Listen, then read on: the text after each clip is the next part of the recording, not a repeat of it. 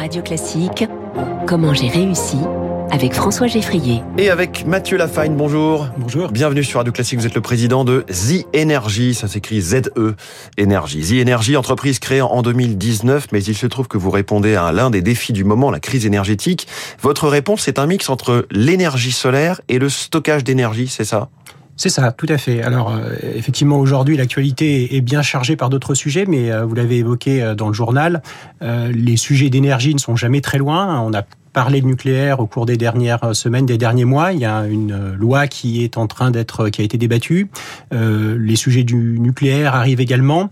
Euh, je pense qu'au cours des 18 derniers mois, les Français ont réalisé que finalement l'énergie, l'électricité était, était un sujet important et qui n'était pas acquis. Oui. Euh, quand euh, on a du gaz qui est importé, quand on a du nucléaire hein, qui est produit par des réacteurs vieillissants et on nous annonce une prochaine génération euh, dans euh, une quinzaine d'années, euh, ben, je pense que les Français ont réalisé que euh, les énergies renouvelables avaient une place à jouer à condition que euh, on les adapte aux enjeux et au contexte de notre pays. Concrètement, vous vous proposez de faire des centrales solaires et de les coupler avec des batteries. Exactement. Au cours d'une expérience professionnelle précédente, l'équipe qui a créé Energy a réalisé que euh, le renouvelable avait énormément d'atouts. C'est une énergie décarbonée, c'est une énergie compétitive, c'est une énergie dont le prix euh, peut être stable pendant 40 ans, puisque c'est essentiellement de l'investissement. Euh, ça, tout le monde l'a réalisé à la limite, mais euh, on a aussi réalisé que c'était intermittent, que évidemment l'énergie solaire la nuit c'était compliqué, que l'éolien ça ne fonctionnait pas quand il n'y avait pas de vent. Et Exactement. vous apportez votre solution. Exactement. Et, et on, on, on, a aussi pointé et arrêté de, de, de cacher ses défauts, mmh. l'intermittence, le fait que les énergies renouvelables sont décentralisées, c'est un euh, pour les territoires, mais c'est aussi un, défi pour les raccorder au réseau électrique. Et la solution que, que l'on a proposée, que l'on développe, c'est finalement essayer de prendre le meilleur du renouvelable et d'essayer de gommer ses défauts en combinant avec du stockage euh, d'électricité. Et donc, on développe, comme vous le disiez, des centrales hybrides, solaire plus stockage, euh, bah, qui permettent finalement de d'avoir de l'électricité, mais aussi d'en avoir quand on en a besoin, à la pointe du soir ou du matin, au moment de plus forte demande. Je me demandais à quelle échelle votre projet était extensible parce que pour l'instant, vous vous adressez à des, clients qui sont euh, des gros clients en quelque sorte. Hein. C'est pas monsieur, madame, tout le monde. Alors, notre effectivement, aujourd'hui, on, s'adresse à des, des, gros clients essentiellement parce que la structure de la société n'est pas adaptée euh, pour traiter euh, des petits clients. Malgré tout, on a signé un, un contrat de vente d'électricité à Sorégie, euh, qui est euh, l'acteur public qui commercialise l'électricité à tous les clients particuliers et entreprises de la Vienne. Donc, c'est un moyen finalement de faire bénéficier la totalité des clients de, ce, de cet atout. Parce que sinon, qui sont vos autres clients? Ce sont des industriels? Ce sont des gros industriels, des gros consommateurs qui ont la capacité euh, à s'engager sur le long terme. C'est un, point important hein, quand on signe un contrat d'achat d'électricité avec une, une centrale euh, solaire, éolienne, avec une centrale hybride dans le cas d'énergie. On s'engage sur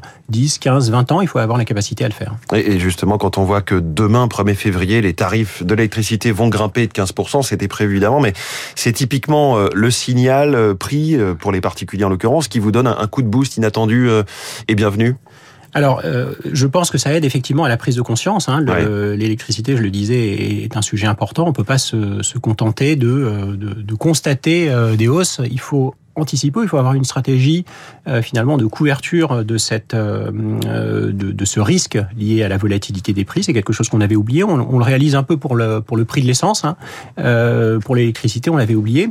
Je pense qu'également les les acteurs locaux, les communes, voilà, réalisent que c'est un gros sujet et qu'elles ont finalement sur leur territoire aujourd'hui des pépites dont elles ne bénéficiaient pas. Aujourd'hui, une centrale solaire et encore plus une éolienne, localement, c'est vu comme un problème, comme une nuisance. Euh, c'est grillagé, c'est entouré, voilà. Et en fait, c'est un potentiel pour les territoires. Euh, c'est un potentiel de bénéficier d'une mmh. énergie décarbonée, peu coûteuse, avec un prix stable sur le long terme. Et je pense que c'est aussi ce qui est en train de se jouer.